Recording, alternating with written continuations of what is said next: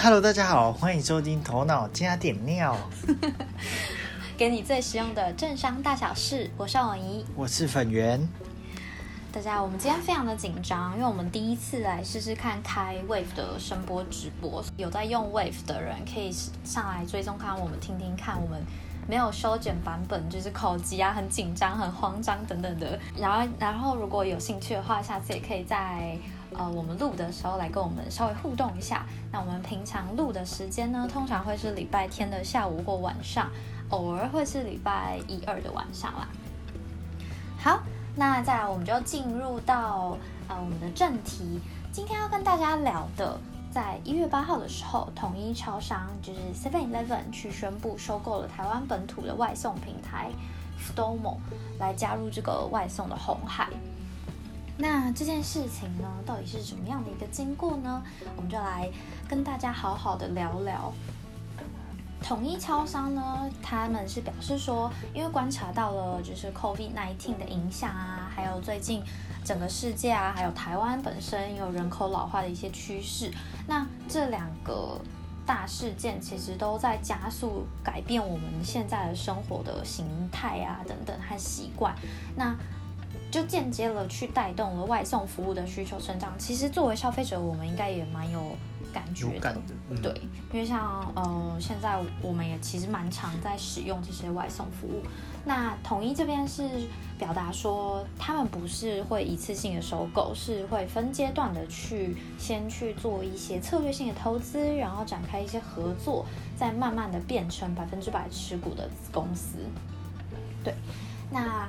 为什么会收购 Fdomo？我相信很多人跟我一样，看到这个新闻的时候，第一个冒出来的疑问就是这个，你有吗？第一个疑问是 Fdomo，Fdomo 是什么？对，因为我们两个平常用的都是 Uber Eats 跟那 Foodpanda，应该大大大部分人大部分人都是这两个。对，因为毕竟这两个市占率还是比较高。那呃，统一这边我有没有整理了一下统一他们呃发表的原因？那第一个是我自己觉得可以归纳成实力整体不错啦。那实力不错在哪呢？就是呃刚才讲的 f o o Panda 跟 Uber Eats，f o o Panda 是第一名市占率，再来是 Uber Eats，其实第三名就是 Fdomo，但是跟他们两个有其实还是有蛮大的差别。嗯，差别就在于我可以举个例子，就是呃 f o o Panda 合作店家大概有七万间，那其中的五千间是不是餐厅，是生鲜杂货的店家。那 Uber Eats 的话，大概是四万两千间左右。那你们猜猜 Fdomo 大概几间？你猜？不到一万间。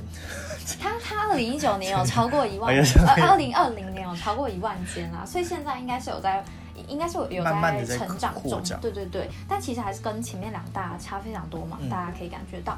那这个是呃统一看上其中一个一大原因的其中之一，然后第二是他们觉得他的美食外送品牌团队的在地化度够深。为什么会这样讲呢？第一个是 Fdomo 其实在台湾也深耕了五年左右，第二个是它不像 f o o Panda 跟 Uber Eats 是外资进驻，它是本土的新创。对，那除了这个之外，这听起来其实好像还不够嘛。对不对？还不够，到底到底是特别在哪里？这样。第二个呢，就是他们觉得有做出市场区隔，那这个方面我觉得其实就比较特别一点，因为其实好，那问你现在讲得出来，富佩达跟 Uber Eats 差在哪吗？因为像对我来说，我就是两边看，然后我就先 对我就会先去看，呃，我要的东西谁给我的优惠比较多，所以就会变得有点已经开始变成。呃，那叫什么成本市场的感觉？对，就是越便宜的越占优势。那 Fdomo 这边，它除了一般我们知道的，呃，自己去店家取餐、外送之外呢，它还有跑腿代买的基本服务。就是很多没有跟 Fdomo 本身合作的店家，你真的想吃的话，你也可以请他跑腿代买。哦，你就是雇一个跑腿一个跑腿的，然后帮你去店家拿，然后。帮你去店家买，不是帮你去店家拿。对，那除此之外，呃，我这边看到是网络上是有说，哦，它还有揪团订餐服务，但其实在二零二零年末的时候 f o o Panda 跟 Uber 一起也都有相继提出这功能啦。那还有一个比较特别的是，它不只是是想要做外送美食，那它在疫情减缓之后，在去年也开发出预约内用的服务，哦，就蛮特别的吧？嗯因为其实没有人规定说它不行，那这样它其实某方面就跟像 Easy Table 也有这个服务啊，什么、嗯就很多订餐很多 app，app 什么都有嗯 Line 啊等等的。对，那如果大家很熟悉、很习惯用这个 app，然后做很多事情的话，当然对它的依赖性就会更高。他应该是想把食品相关的所有，对，就是就让大家内用全部非常包办方便服务。对，那有可能互相会有一些优惠，或是会员点数等等，我不知道它之后会怎么发展啦。对，那呃 f d o m o 的话，像刚才说的，它大概深耕了五年左右，就是它在二零一五年的时候成立。那刚才说的店家数合作超过一万间，但应该是还没有到两三万，所以它数据目前是这样显示。那它目前的用户会员大概一百万左右。对，这么多，对，其实也不少。可是因为这是有重复性的啊，就像我们都是 Food Panda 跟 Uber Eats 的会员，也可以是 f 可能是同同时都有，只是没有在用的频率问题而已。对，那其实不只是统一。今天我们蛮想要讨论这个新闻，我觉得蛮特别的是，去年来配也也有去投资富东某，那表示其实不只是一间企业看好这个本土新创，那可是这件事情其实交易过程并没有太在大众面前公开。那这一次统一超商去收购富东某之后，也蛮多人其实希望去了解过去 Line Pay 的投资，但他们是目前是没有想要公开太多细节啦。只是 Line Pay 这边就是说，因为他们本身有业务策略上的调整，所以他们其实是有出售部分 Domo 的股权。那 Line Pay 在用户数跟交易金额其实这段期间都有成长状况下呢，他们公司本身会专注在原来的支付产业这边。对，反正他的意思就是说，他对 Domo 的投资目前就是暂告一段落这样越抽回资金，回到他的本业。对对对对对。好，那除了这些之外呢，我就我们就做了很多呃对 Domo 的了解。其实我觉得它有一个地方也是蛮特别，像刚才提到的本土化的团队这边，我觉得有个细节功能是大家也会蛮在意的，就是像我们在订 f o o Panda 或者是 Uber Eats 的时候啊，当我不知道食物在哪里的时候，你会直接去，就通常最多就是讯息。它有一些功能你可以选啊，然后例如你遇到什么问题，你可以讯息店家或讯息平台，可是并没有那么直接说你有什么问题，你就可以直接打打给谁什么，其实没有这么直接。嗯，对，那呃，富东某这部分就做的还不错，它就是有做在地客服，那是可以让你直接找得到，用电话找得到人，或者是甚至他们会主动打电话给消费者。对，那你比较不会有不确定食物现在到底是做到什么程度的疑虑。因为其实像 f o o Panda 或是 Uber Eats 也不是说不好，其实我是蛮习惯的啊。但不得不说，确实是他就会写说预估什么时候到啊。那在这之前，我也不知道他到底有没有在做，或对是有没有在干嘛。他可能接单了不不做，就像有的最最有忘近那个、记啊对啊最近那个新闻，就是脱单，所以他的时间一直跳，其实你也不知道他真实的情况到底是什么。嗯，对，比较麻烦就是这个。然后其实，在找找到对方的过程中，也没有这么的直观啦，所以这对于消费者来说，可能是有一点，对于富东梦来说是它的一个优势。好，那简单归纳一下，我们就是就 Uber Eats，然后 f o o Panda 跟富东梦这三个最直观的特色，对于消费者来说。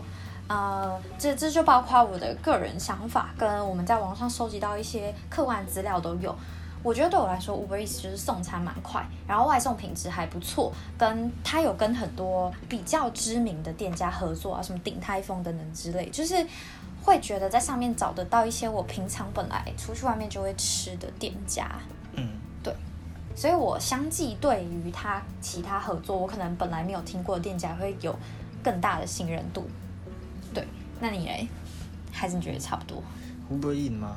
对，Uber Eats。我觉得它的 App 比较好用，哦，你说那个 UI U 叉方面对你觉得比对，较好用？那个用户体验，为什么啊？怎么说？它比较直观。我不知道为什么，呃 f o o Panda 的 App 就是很当，而且不好用。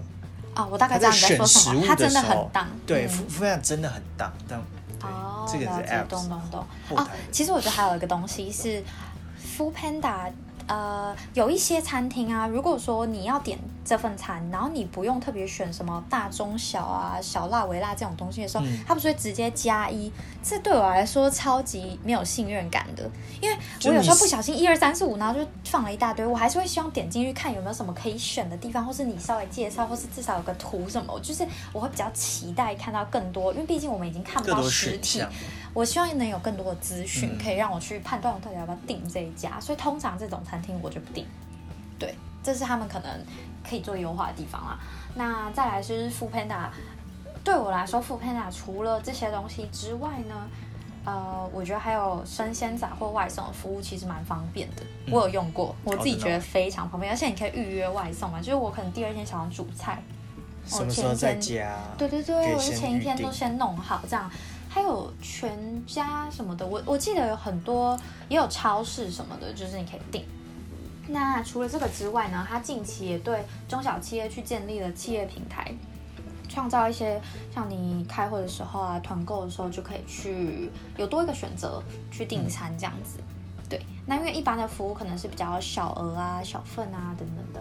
对，那除了外送啊、外带自取之外，其实我觉得，呃，因为服就是这是大家都有的外送跟外带自取。那对我来说 f o m o 最大的特别就是刚刚提的跑腿代买的服务，我觉得这个真的差很多。因为你我们刚才说他没有跟那么多餐厅合作，可是他只要有跑腿代买服务，其实就没有那么严重了。他就，是基本上都可嗯，他就是用这个功能去解决他没有办法开拓他的店家比较少的少的劣势啊。对，好，那还有就是刚才说的在地电话客服，可以去主动联系顾客，然后来提升顾客信任度跟安心程度啦。这样，接下来想要聊聊台湾市场的一些餐饮外送这个产业的一些状况。那我就先从外送平台目前的渗透率来说，因为像我我跟粉圆其实是年轻人，对我们来说，这个 app 其实是我生活中几乎每天都会用到的东西。那我们就想实际上了解看看嘛，到底对台湾人的生活渗透率大概有到多少？那这个渗透率的话，是外送平台在整体餐饮产业中的占比。二零一九年初的时候，你猜大概多少趴？随便估一个你的直觉数字，二十趴吧，太高了。对吧？好，来公布答案。年初的时候零点二四趴啊，零点二四哦超少，然后在年底的时候大概到一点零二，其实成长很多，嗯但是还是没有想象中的多。那二零二零我们就想说，哦，去年疫情爆发，应该成长蛮多了吧？其实是蛮多，可是也没有什么，那个二十趴实在是差太多了。呃，大概就是在二零二零年中的时候，大概是二点七九左右，可以说快要接近三趴了这样。那它的呃成长率真的是蛮高，它外送平台整个消费金额跟去年上半年同期相比，大概成长三百趴左右。对，那我们就想要好就知道了，这个反正这个产业目前就是整个在爆炸性的发展中。那就想跟大家分享目前有哪些现象呢？第一个就是白热化，呃，就像我们今天切入的这个新闻一样，除了一堆平台，像 f o o m o 是第三嘛，其实还有很多什么 Cut Away 啊，什么等等的，其实就是很多本土新创都有跑出来。那除了这些直接参战的外外送平台之外，其实还有一个我觉得蛮值得关注的，就是借由像统一这样子去投资或部分持股啊、策略合作等等方式去间接参与的这些拥有很多银弹的大型集团，其实也是一个关注点。那举几个例子，像二零一年一六年有推出一个有无外送，那它的经营主体呢，其实背后是信义房屋的子公司有无科技。呃，就就是有一个平台叫有无外送，对，因为我我我在看资料的时候也想了很久，它什么意思？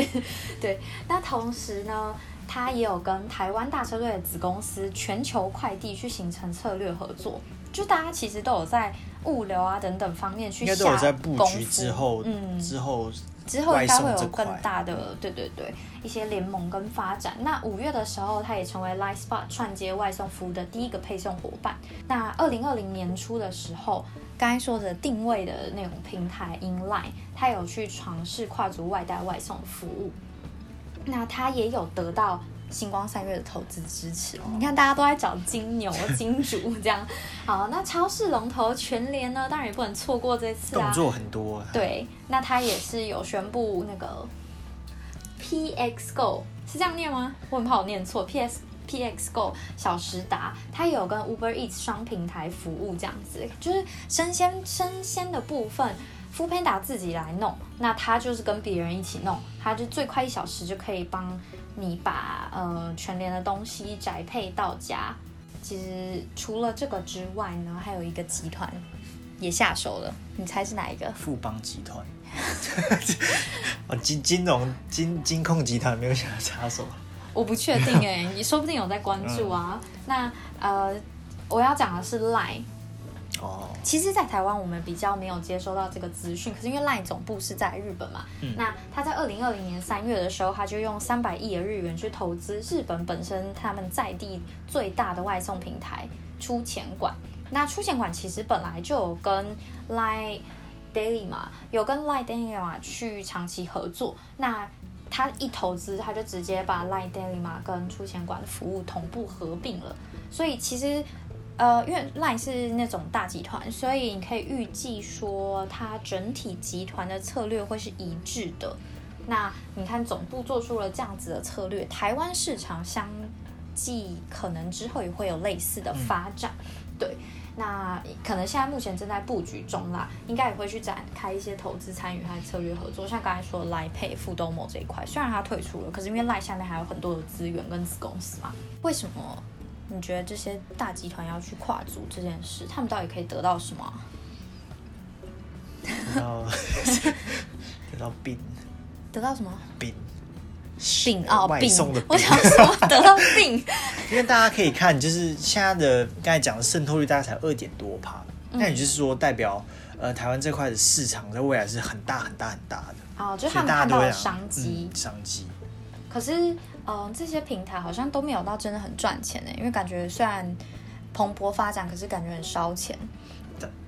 但大集团不缺钱啦。对他可能视为长期投资嘛。嗯嗯，可以这么说。或者在调整，还是在逐步的调整它的这个目前现有的模式。嗯。好，那我们就看到其实蛮多新闻跟各大集团的发言，大致上可以归纳成，它的外送平台呢，因为外送平台可以让你跟大量的消费者取得长期稳定，呃，合作嘛，联系的一个特征，就是我我其实今天习惯用了哪一个平台，我就会一直用啦，基本上，那希望他们他们就想要透过这样的方式，因为我们很需要这些外送服务，然后。很高频率的需要，不是说今天买了以后，不像有一些东西，你就是买了以后不会一直在买。我随便举一个，例如钢琴之类的，我买了我不会每天一直需要 吧？对啊，所以可能十年后再买一个，或是根本一辈子都只买一个。那外商就是不停的会一直 renew renew，会一直用。那他们就希望啊，可以借由这样子的合作，可以。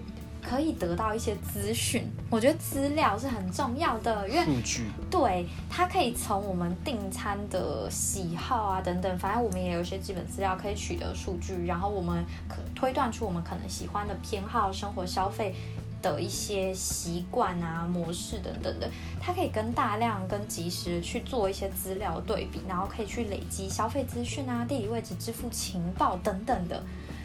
然后他们在做本身本业的时候，就可以更强化他们在推动本业的发展啊。你只要有资讯，你就是等于是借用，等于是你借用你副业的资讯，或是呃接触到的消费者，然后拉回导流到你原本的本业。对，哦，我觉得不止导流，就像你，就你就更精准的了解你的消费者到底要什么，长什么样子。对，这绝对是一个非常关键的因素。那除了这个之外，你觉得还有什么呢？其实应该蛮多，我们就慢慢来跟大家聊好了。好，再来，接下来另一个现象就是，除了这些大集团之外，实体零售也开始进场了。他们就搭配外送平台来解锁一站式的生活需求模式，像刚才说 Seven Eleven、全家、莱尔富、OK 等四大超商。都在二零二零上半年，其实已经全数完成这些外送布局。当然，他们背后也是有一些是有大集团的，所以跟刚刚讲的那个是有部分重叠啦。那家乐福、大润发、爱买这些量贩店也有跟 f o o Panda 和 Uber Eats 去展开合作。那不止这些，屈臣氏啊、丁丁药局、大树药局的专门卖某一些产品的零售品牌也开始加入这个战局。那刚才说的全联也是。所以，呃，这个东西就是大家已经开始非常白热化的在抢这个市场了。刚才说 f o o Panda 呢，他们在二零二零年还有推出一个自营的虚拟超市，叫 Panda Now。那他们订单规模其实成长的非常快，它一上线半年就已经成长五十倍。所以，呃，我是还我们还不清楚 f o o Panda 这个 Panda Now 在台湾的生鲜杂货到底状况跟其他人比怎么样，但是。它对于 f o o Panda 的布局来说是非常成功的，跟它其他市场比，就 f o o Panda 这个企业本身在其他市场比，成长率可看性没有这么高。这样，那呃不是只有好事嘛，一定还是有一些隐忧。没错。对，所以呢，我们就来稍微沉重的聊聊呃外送产业的一些隐忧。那我觉得第一个的话，就是其实是外送平台的。比较健全完善的一个获利模式，其实还没有被完完全全串起来。嗯，呃，其实很大原因是，像台湾目前两大外送平台 f o o Panda 跟 Uber Eats，他们过去是采取比较烧钱来去抢市占的这样子的一个策略。他们就想要用很很多的资金啊去抢，反正就先抢到市占之后，觉得大家应该会习惯这个平台，然后在市场整个爆发性成长的时候，就取得一些绝对性的结构性优势，这样子。先养再杀。对，可是我觉得很可怕的一个原因是，可以先看日本这边的发展。那日本本土刚才说了，他们在日本本身最大的外送平台出监管，它二零二零年的财报显示。因为它的配送劳动成本啊，还有一些管理啊、管销费用等等，短时间内突然爆高，所以虽然我也我赚很多钱，但是我也花很多钱，我营业利益呃比前一年还要亏损更多这样子，可能前一年亏损一点点，然后二零二零年亏损了二十六亿，它成本太高了。对。嗯，所以呢，其实这也是一个蛮大的问题，因为毕竟 f o o Panda 啊，什么 Uber Eats 也不是慈善企业嘛，他们就是要赚钱，所以才做这个，所以这应该也是蛮困扰他们的，也不知道之后会怎么发展。哎，还真的是很有可能十年后就不会有这两个平台，也可能是其他的平台。因为我觉得在亚洲地域，特别是台湾，你做外送其实没有到像西方那么那么容易，嗯，因为。台湾大部分人习惯就是我一走出去哇，我有夜市可以吃，我什么都可以吃，那为什么还要额外再付那个运费去付外送？不过啊，像我住在山上，我就觉得很对啊。当然有一些，但是大部分，比如说都市区一个城市有好几个夜，对。然后我们 seven 其实是转角对四大超商推外送，其实我个人是不怎么看好，因为大家会想去。便利商店就是我可能临时要买个东西啊，我还可以逛逛，是不是？对，哦。所以你现在要推外送，就是到底会有多少人真的是需要去外送 Seven 的那些商品？嗯，对啊，所以我就是蛮好奇的，因为像如果以美国或是其他西方国家来说，他们没有像我们这么方便，没有说一走出去都有就有东西吃，或是转个街角就两家两两三间便利商店这么方便，他们都是要开车啊，或是要。有交通工具跑到其他地方去才会有，所以相对来说，在那个那个地方的外送应该就会比较好做，而且相对比较盛行，需求会比较大。嗯，那台湾确实会稍微比较吃亏了。嗯嗯，呃，环境本身也不太一样。嗯，那呃，刚才讲的。呃，对于外送平台来说，营业利益其实并没有那么好。之外呢，其实还可以从一个点观察到，就是每单消费金额持续去降低。大概大家越点越便宜的东西了。你平均一单定多少？你觉得自己直觉观察下？如果应该是大概两百吧。我也是，差不多，其实就是整个外送就是在台湾的二零二零年。的，好像三四月的时候吧，超低，就大概还降到了两百以下。其实一直以来都差不多两百多、两百多、两百三、两百四这样子。那三四月的时候还有到一百九十几。那这样子，对于餐厅，你看你餐厅一百九十几一单，我是先扣他的对我抽三三十到四十趴给平台，然后我还要分给外平台，又要分给外送员，所以外送员到底得到多少？平台本身又能赚多少？餐厅本身一定也惨到不行。然后他们三个其实是互利共生的产业生态圈诶，所以只要他们没有好果子吃，其实都有可能互相会影响对方，然后会让这个东西没有办法继续好好的做下去。对，所以这边呢，我们就要再探讨另一个隐忧，就是，呃，这个高额抽成的比例，其实对店家来说也蛮伤害的。如果我是做餐厅的，我如果跟 Food Panda 跟 Uber Eats 合作，你觉得是为了什么？为了曝光。对对对，我就是多一个通路。真的没有办法靠单纯的外送去赚钱。对，我也是这么觉得。所以，那那如果他已经有了足够曝光度，他是不是就会固定他就不一对对。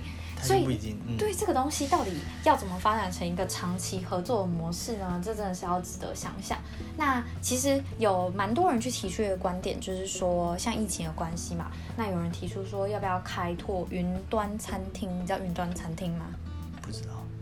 呃，也也也有人叫它鬼餐厅这样子，然后去结合外送平台模式，就是那个我们家附近的那个我们住的附近的那一间餐厅，就是。里面都没有做人，但他有厨房，然后又有在接外送单。对，其实它的定义就是不做内用。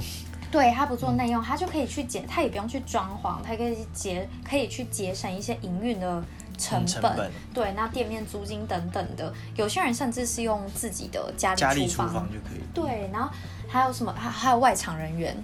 啊，对，对对对，那些薪资啊等等的，就是会有，就是借由这样的方式，你有更大的获利空间。对，反正就是节省成本，然后去赢得获利空间。那台湾其实有不少新型的云端餐厅，目前也在发展中啊，像，哎，不知道你有没有听过生活仓储，还有 Just Kitchen。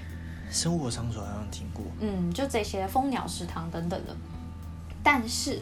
呃，我们最近有看到一篇文章，有一个外媒就写了一个文章，在聊这个云端餐厅这件事，就是他觉得可能发展性、未来性没有大家想的这么美好。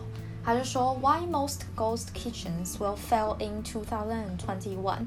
他预测啊，二零二零二零二一年的时候，这些云端餐厅其实有可能会发生倒闭的状况。那他觉得很大原因是。因为如果你要发展一个餐厅，比较完，嗯，比较完全性的去发展一个餐厅，你还是要去做你的品牌，让大家认识你。嗯。对你才有办法，就是在这个利基点上去做更多的曝光啊，或是去有更多的发展性。那他觉得鬼餐厅的话，你跟很多人的，至少在国外啊，可能很很多人是这样模式，就是我借我的厨房给一些热门餐厅，就例如我是 A 品牌，我是鬼厨房，但我不够有名啊，没有人要跟我订。我虽然有在做，但是可能不多人在线上跟我订。那我就说啊，我跟谁谁谁合作，然后出了一些系列联名餐盒，然后他们想要借由这种方式，然后来有知名度，然后呢又你又可以呃赚租金，就是借那些餐厅，对对对对，来一起跟他做。这样表面上看来好像是一个双赢的策略，但这篇文章的看法是觉得说。呃，这个其实不是一个长久之道啦，因为鬼餐不管是鬼厨房还是热门餐厅，他们都必须要呃找到自己的品牌，因为消费者还是只会认识那个热门餐厅，他根本不会记得那个什么。那个云端厨房在干嘛？这样子，所以你只能短暂性的去削减成本，然后看起来好像盈利变多，但是长期性你还是卖不高。他意思就是说，你如果一直用削减成本的方式，你的盈利还是不会高。没有办法扩大盈利，最终还是会。你还是要把那个你赚的钱销量这边去提升，因为云端厨房来说，本来就已经是蛮薄利经营了，然后又有外送平台的这些抽成，刚刚讲的这个，所以其实。呃，真正赚到的钱其实也没有很多，然后你品牌发展力度又会因此被限制住嘛？你一开始就一开始就没有内用的那群，最有可能变成始终客户的那群人。对，就是这个策略可能会有这样的隐忧啦。嗯，那但是我觉得台湾的云端厨房其实算是才刚开始发展，也其实也没有到那么成熟，应该没有几家。对。那我觉得，对啊，说不定他那那我不知道是不是他们注重一点品牌发展力度，其实还是有可进一些啊。因为我最近也是在关注这一块。最后一个隐忧呢，其实就是我觉得蛮悲伤的，就是针对外送人员的一些分润模式啊，还有工作保障的争议。嗯，那这个的部分其实就包括了薪资水准过低，因为平台高抽成。比例真的抽的很多，然后还有去削减外送人员的呃一过度竞争，然后也去削减了外送人员的一些平均接单量啊，还有它超级危险，大家他为了抢单，可能就会出一些交通事故等等，但平台端根本不负担保险，也不负担任何后续的处理。那我觉得大家可以，如果想了解这一块的话，我们其实在第二季的第六集有。有分享这个，我们是就 Uber 去讲了零工经济下的新的这种模式，要怎么解决现在的一些问题？这样对对，大家可以去听听看。好，那大概分享到这里，我就想跟大家讲讲说，呃，我们分享了这么多资讯，到底跟大家有什么关系？还有我们的看法是什么？嗯，其实我觉得从头到尾跟大家分享都有关系，因为你看这些大企业的所作所为，可能会影响我们未来生活的一些习惯。嗯，对，可是真的有可能变得超方便的，就是统一超商的这样子的整个合作这样子。但是我觉得现在很难去评估未来到底会怎么发展啊，因为他也还没有很明确的说要怎么合作嘛。嗯。而且现在外送的市场份额其实还是不高了，在台湾。嗯，就像我们自己可能也是偶尔真的很懒，或是天气刚好变冷的时候才会用，嗯所以也不知道未来呃外送会不会持续发展下去。对，好，那我觉得我个人的看法是觉得说，如果我是这些外送平台的话，第一个我要解决的一定是我的盈利模式的问题，毕竟我就是一个企业。我我赚的钱都不知道跑去哪了，我一定要解决这个问题。对，那第二个呢？零工，你们觉得取代性被取代性高不高？太高了。对，我就随便 想要觉得超高。可是目前我觉得短期内还是会蛮需要的啦。但是如果把零工当正职，真的是蛮危险。就是你在把外送员当正职，真的是蛮危险。因为毕竟你看现在那个谁，马斯克那么猛。你怎么知道未来自动驾驶会不会有车子就可以直接帮你送？对啊，或是机器人，如果真的很短的地方，自动驾驶搭配机器人啊，或是甚至无人机这种超轻的东西，是不是有超多模式可以去取代的？嗯，对，这可能是一个未来趋势，但应该没有那么快。那另一个方面呢，对于统一这个举动呢？我自己目就目前的资讯猜想，我们两个讨论的结果是觉得蛮有可能统一是想要除了刚刚讲的数据的东西，呃，数据的东西也是一个原因，他们想要整合整体的资源嘛，呃，因为外送这边除了团队，然后跟餐厅本身合作，然后对于大家的资讯啊、资料的了解之外的资源呢，但他就可以用这些资源整合起来，然后去发展垂直电商。你觉得？你觉得这个看法怎么样？其实我觉得垂直电商以台湾来说，统一是还还蛮有资格现在来布局的。因为其实垂直电商并不容易，因为你要整合上下游的东西，你还有自己的，比如说你要有自己的原料，然后同时最下游你又要有自己的物流系统。嗯，所以其实，嗯，不是一件大企业是在这方面不成熟是做不到的。嗯，但但其实。那你觉得我这样推断是有可能的吗？我觉得蛮有可能的，因为其实刚才讲的统一的投资，现在要跟 Full Panda 或者 Uber E 来做竞争，其实相对没有到那么容易。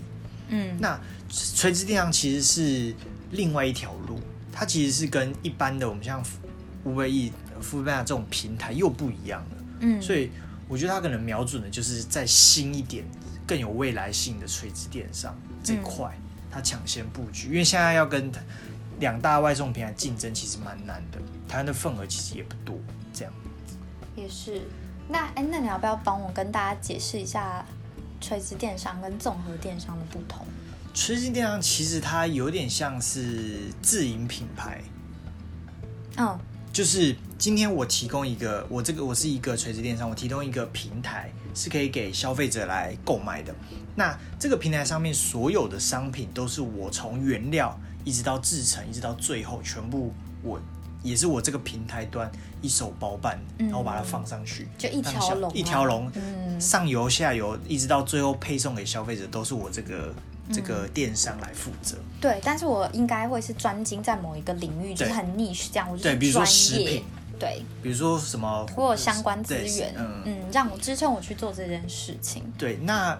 刚才呃，刚刚才讲的那个综合综合电商比较不一样，就是像综合电商其实比较常见，像就是富富 Panda 跟 Uber E，他们只是提供一个平台，让买卖双方在上面进行交易，他们只负责平台端而已，他们不负责商品的制造，他也不负责最后消费者拿到的那一块。嗯嗯，其其实除了这两个外送平台之外，我们生活中超常用的那几个电电商都叫综合电商。嗯。像是某某虾皮，全部都全部都是他们都是这些平台，对，就他们只是少数可能有自己卖一些东西，但是就是没有很大量，他们都是让所谓的第三方卖家去卖东西，然后让消费者来买，他们都是平台，然后做平台做的事而已。嗯，那台湾像刚才讲垂直电商，其实说真的很少，而且在食品这块又更少，而且食品，因为其实你要做。各种不同类类型的食品是很困难的，但是统一确实有这个能力做到。对，它有，它本来就已经有累积很蛮庞大的资源，然后又有银弹，对，这个非常重要。然后还有自己的车队去配送，这其实都已经打造好了。对，所以我们非常期待未来的发展。嗯嗯，就这这个新这这其实也算是另类的新兴产业啦，也算是可以期待的一环。对。对，我们期待的当然就是我们的生活可以更便利啦。对对对，对啊，目前是还没有想到其他，就除了刚刚讲的这些隐忧，当然希望他们可以解决，尤其是我觉得就是外送人员这一块，绝对是超每个国家都都会面临到的问题。对，而且这方面会牵扯到政府相关的法规，所以其实并不只是平台跟外送员之间的关系。嗯，还关系到每一个国家它的法律啊，然后你要怎么修啊，你要怎么保障啊，所以这个问题其实蛮复杂的。对，好，那今天的分享大概就到这里。嗯，希望大家喜欢。那我们其实呃，如果要听到我们节目，想要听到精华版，就是有修剪过的，也可以去各大的 podcast 平台，像 Apple Podcast、Spotify。还有 Sound On 跟其实 Press Play 上也有，还有 KK Box，对，都可以听到我们的节目。嗯，好，那今天就先这样喽。我们是每个礼拜三的固定是晚上八点半，对，晚上八点半会准时放，嗯，上架。对，所以没办法跟到我们直播的人，可以去听听看，呃，我们的 Podcast，那也可以去追踪我们的 IG，搜寻头脑加点料。好，那今天就先这样子，谢谢大家，拜拜。